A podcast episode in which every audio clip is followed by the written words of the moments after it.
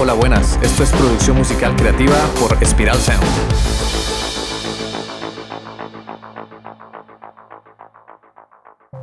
¿Qué es la ecualización? El término ecualización es un anglicismo de la palabra equalization, que significa igualación. Este término se le daba a los igualadores o ecualizadores que se llamaban equalizers, que eran utilizados originalmente en los sistemas de transmisión telefónica para contrarrestar las pérdidas de calidad de audio. La ecualización es una herramienta que utilizamos para darle un espacio frecuencial a cada instrumento o pista de audio de nuestro proyecto de mezcla. Cuando aplicamos una EQ, estamos alterando o modificando las frecuencias de una señal. Un ecualizador divide el espectro de frecuencias en secciones llamadas bandas, que se usan para recortar o aumentar partes del sonido. La ecualización es una herramienta para procesar el audio y debemos utilizarla de forma premeditada y coherente. Evitemos aplicar una EQ solo porque vimos en un tutorial de YouTube que así se deben ecualizar las voces. Entonces creemos que todas las voces se ecualizan de la misma forma. Error. Hay que estudiar la particularidad de cada caso. Antes de comenzar a ecualizar, debemos conocer que los humanos percibimos frecuencias aproximadamente de 20 Hz a 20.000 Hz. Cualquier sonido que escuchamos se encuentra en algún lugar de ese espectro de frecuencias. Ese espectro lo subdividimos en frecuencias graves, medias y agudas. Otro concepto que debemos entender es la frecuencia fundamental. Los sonidos de la naturaleza, entre ellos los instrumentos y la voz humana, no suelen ser puros, es decir, lo que da a los sonidos su timbre particular es la mezcla de las frecuencias fundamentales y sus armónicos. La frecuencia fundamental es la frecuencia principal de un sonido. Por ejemplo, escucha esta nota del piano.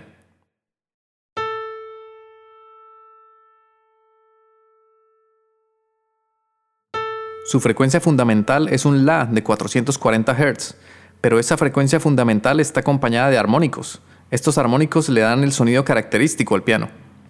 Veamos otro ejemplo. Usando este generador de tonos puedo sacar la misma frecuencia fundamental sin armónicos.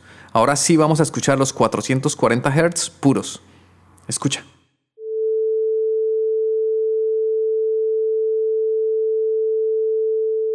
¿Notas cómo cambia el sonido?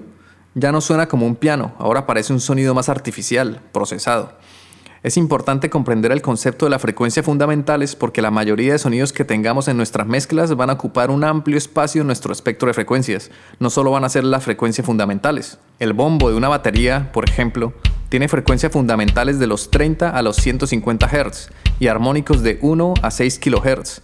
Una guitarra eléctrica tiene su frecuencia fundamental de los 80 a los 1300 Hz y armónicos de 1 a 5 kHz. La voz humana, por ejemplo, tiene la frecuencia fundamental de 85 a 400 Hz con armónicos de 1 a 12 kHz. Vamos a aplicar división por el rango de frecuencias. ¿Qué quiere decir esto? Con lo que hemos visto ya podemos comenzar a dividir nuestras pistas de audio por rango de frecuencias. Tenemos los graves que van de 20 Hz a 200 Hz los medio graves que van de 200 a 1000 Hz o 1 kHz, los medio agudos que van de 1 a 5 kHz y los agudos que van de 5 a 20 kHz. Cuando ecualizamos, usualmente queremos conseguir un sonido con graves equilibrados, unos medio graves sin pelota, es decir, que cuando se suma la frecuencia medio graves de la guitarra, el bajo y el bombo, se genera una pelota que hace que nuestro sonido sea amateur. En la zona de medio agudos podemos encontrar la estridencia de la voz y de la guitarra, y en la zona de los agudos encontramos el brillo y la percepción de claridad. Imaginemos la ecualización como si se tratase de un taller de esculpido. Cuando aplicamos una EQ, lo que hacemos es trabajar con materias primas y poco a poco vamos esculpiendo nuestro sonido. Como cualquier otro procesamiento, debemos aplicar la EQ escuchando, evaluando y detectando el problema que queremos corregir. Hay dos formas de aplicar la ecualización. Uno, de forma correctiva es decir, que permite eliminar elementos no deseados de una grabación como frecuencias molestas o frecuencias que hacen que nuestra canción suene a maqueta, a demo. Pero ten cuidado, abusar de la EQ correctiva puede hacer que tu sonido sea poco natural y distorsionado. Por eso es fundamental tratar siempre de obtener la mejor grabación posible antes de ecualizar, además de tener con tratamiento acústico tu estudio. En el capítulo 13 del podcast vemos cómo construir un home studio con tratamiento acústico. 2. La otra opción de aplicar la EQ es de forma creativa. Aquí podemos aplicar la ecualización para diseñar un sonido que estamos buscando o para experimentar y conseguir algún sonido innovador. Si te ha gustado este episodio y quieres conseguir un sonido profesional, ve a spiralsound.com. No olvides suscribirte a nuestra newsletter sobre producción musical, desbloqueo creativo y empresa musical, además de dar la valoración de 5 estrellas a este podcast, que así ayudas a que se difunda más a más personas. ¿Cuándo y para qué utilizar la EQ o ecualización?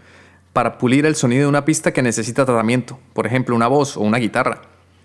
Otra opción es para pulir el sonido de un grupo de pistas que trabajan en común, por ejemplo, las pistas de la batería o el conjunto de pistas de las guitarras. Otra opción es para hacer trabajar una pista con el resto de elementos. Y por último, pues para retocar el sonido de nuestra mezcla global, es decir, aplicamos EQ en el bus. ¿Qué parámetros se definen en la EQ? La ganancia es aquello que aumentamos o reducimos, se mide en decibelios, en dBs. La frecuencia central es donde aplicamos esa EQ, se mide en hercios o hertz. La amplitud, el rango adyacente que afectamos, se llama Q. El rango afectado por la EQ lo llamamos bandwidth o ancho de banda. Es igual a la frecuencia central dividido por la amplitud.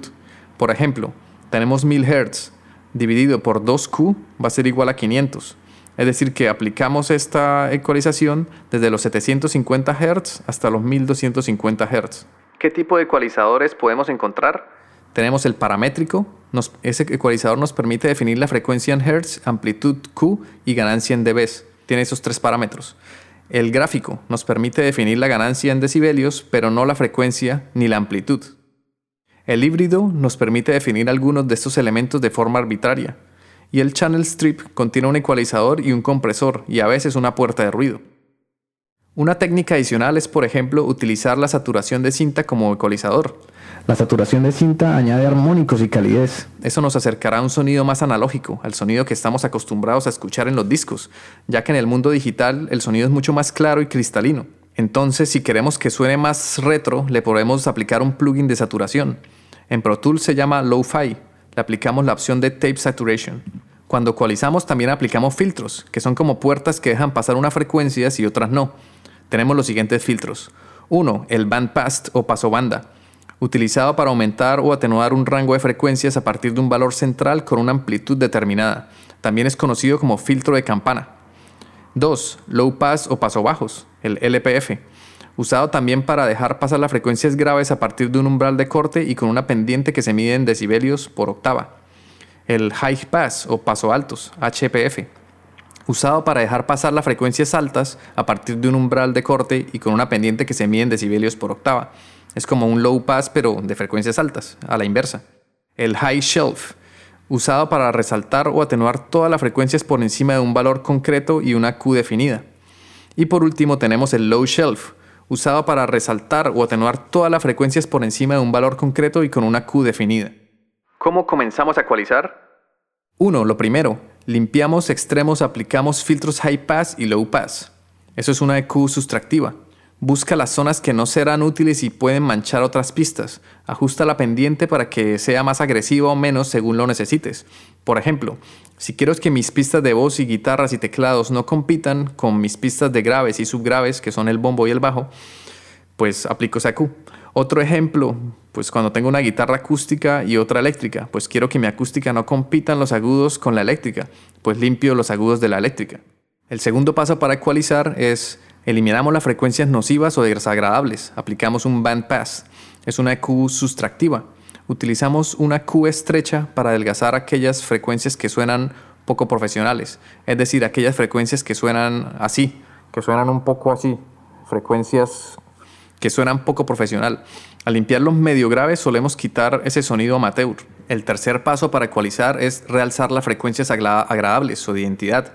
Aplicamos un bandpass y un shelf. Esto es EQ aditiva.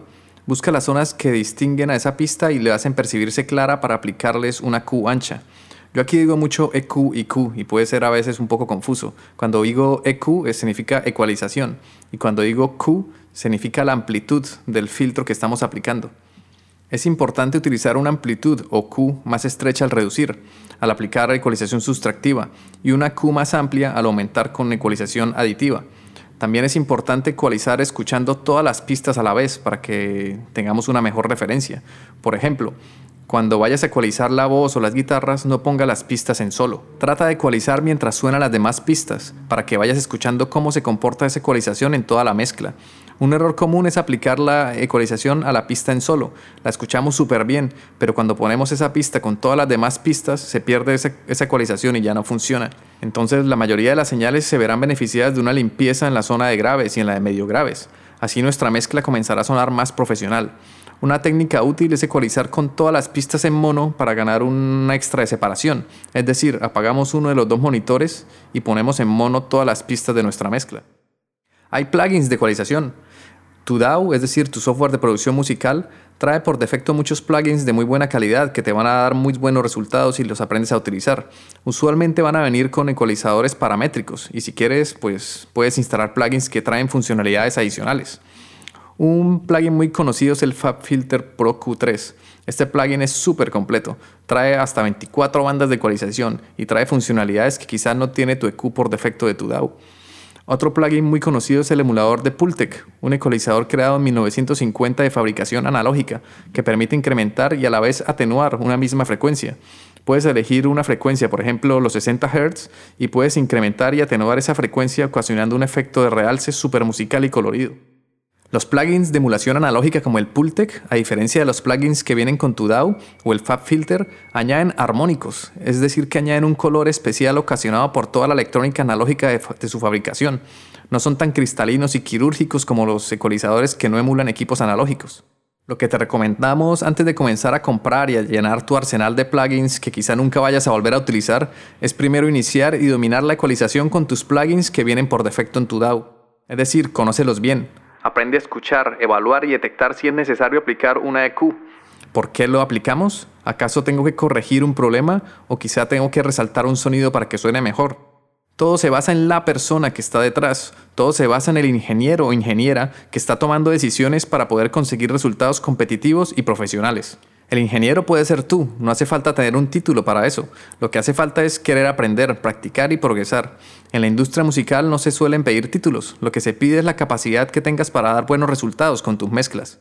Para terminar, te quiero recomendar una página web que te ayudará un montón a entrenar tus oídos. Se llama Sound Gym, es como gimnasio del sonido.